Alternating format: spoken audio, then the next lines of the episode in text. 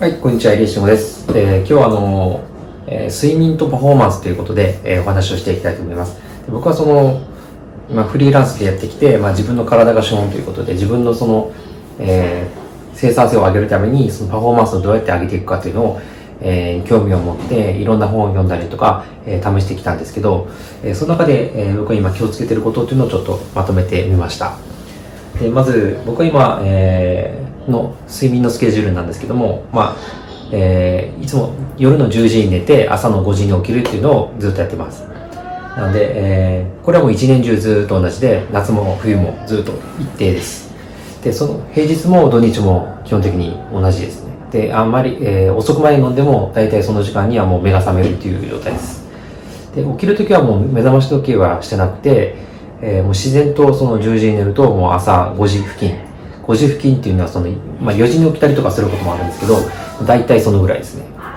た、うん、まあ、あんまりこう、そうですね、最近だから6時とか7時とか起きたことはないんですけど、えー、そのぐらいの感じですね。で、なんか目覚まし時計をですね、逆にかけない方が、あのー、かけない方がいいというか、あのまあ、最初の頃はかけてたんですけど、だんだんその目覚ましが鳴る5分前とか、あの、何分前ぐらいな感じに目が起きるようになってきて、目が覚めるようになってきて、多分ですね、寝るときにその朝起きる時間というのを意識するだけで結構変わってくる、起きれるようになってくるのかなと思います。で、えーと、この睡眠の時間というのはですね、まあ、7時間がいいとか8時間がいいとかいろいろあるんですけど、あの、ショートスリーパーといってその3時間ぐらいで十分な人もいるし、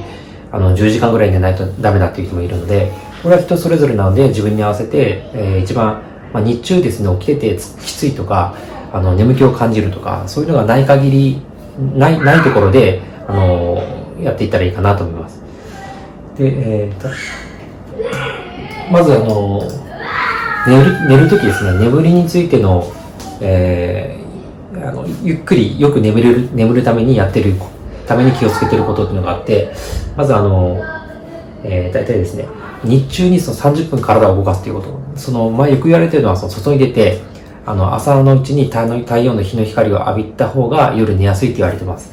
で、僕もできる限り、その朝は外に出たりとか、えー、まあ散歩したりとかですね、ちょっとは出るようにしたりとか、それができなくても、その、まあこの部屋とかでそのステッパーがあるので、それでこう体を30分動かしたりとかっていうことで、えー、まあデスクワークなので、とにか体をちょっとでも動かすように、えー、してます。で、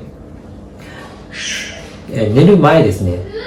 基本的に仕事は僕あの、朝午前中がメインワークで、夕方の5時には終わってるんですけど、夕方の5時以降は仕事のメールを見ないっていうのを徹底してます。で、この通知も出さない。っていうのがですね、えー、これ何回かやらこしたことあるんですけど、その、仕事が終わった後にメールを見てしまうと、やっぱ気になってしまうんですよね。で、あ、返事しないといけないとか、あの、明日これやらなきゃいけないみたいな感じで、あの、どうしてもそれに支配されてしまって、こう気分が良くないので、それ、えー、悪いメールとかだとですね、なので、そこはもう仕事終わったら見ないというメリハリ決めてやってます。で、そういうふうにした方がいいと思います。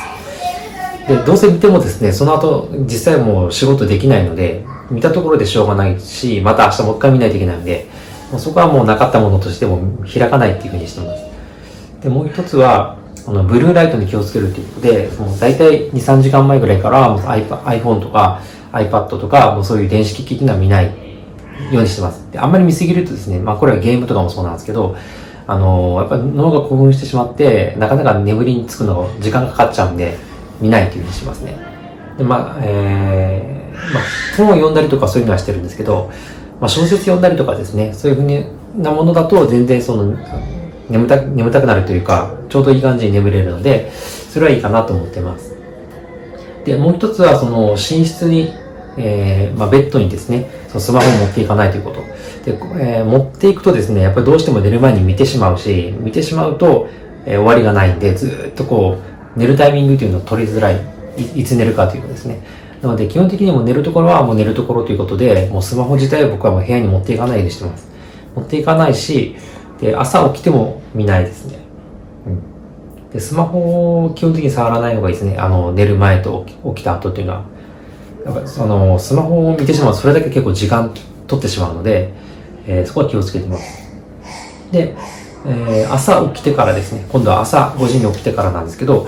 起きてからもまずスマホを見ない。で、スマホ見てしまうと、やっぱどうしてもそれでなんかいろいろ見ちゃって時間かかるんですよね。で、それをもうやめておいて、朝起きたら、えっ、ー、と、まず、あの、僕の場合5分間目を閉じて瞑想をやってます。瞑想って言うとなんかこう、大層なことをやってるような感じするんですけど、あのもう5分間タイマーをして、ただ目をつぶってその呼吸をするだけっていう、その呼吸に意識を集中するっていうのをやってます。これ何やってるかっていうと、その心を落ち着けたりとか、えっ、ー、とですね、こう、朝一日それをやることで、こう、なんですかね、集中力を持ってこう朝をスタートできるというか、えー、そういった形でやってます。で、えー、それが終わったら、えー、もういきなり仕事に入ります。で、仕事に入る、えー、時に、もう事前にですね、その日に予定を決めるんじゃなくて、もう前日までに、えー、今日やることっていうのを決めていて、だいたいメインタスクが1個からえー、3個ぐらいまで設定してて、その3、えー、メインタスクを終わらせるっていうのを第一目的にしてやってます。で、大体その子供たちが起きてくるのが、えー、7時なんですけど、それまでに一仕事そのメインタスクのうちの一つぐらいを終わらせたいなと思って、えー、やってます。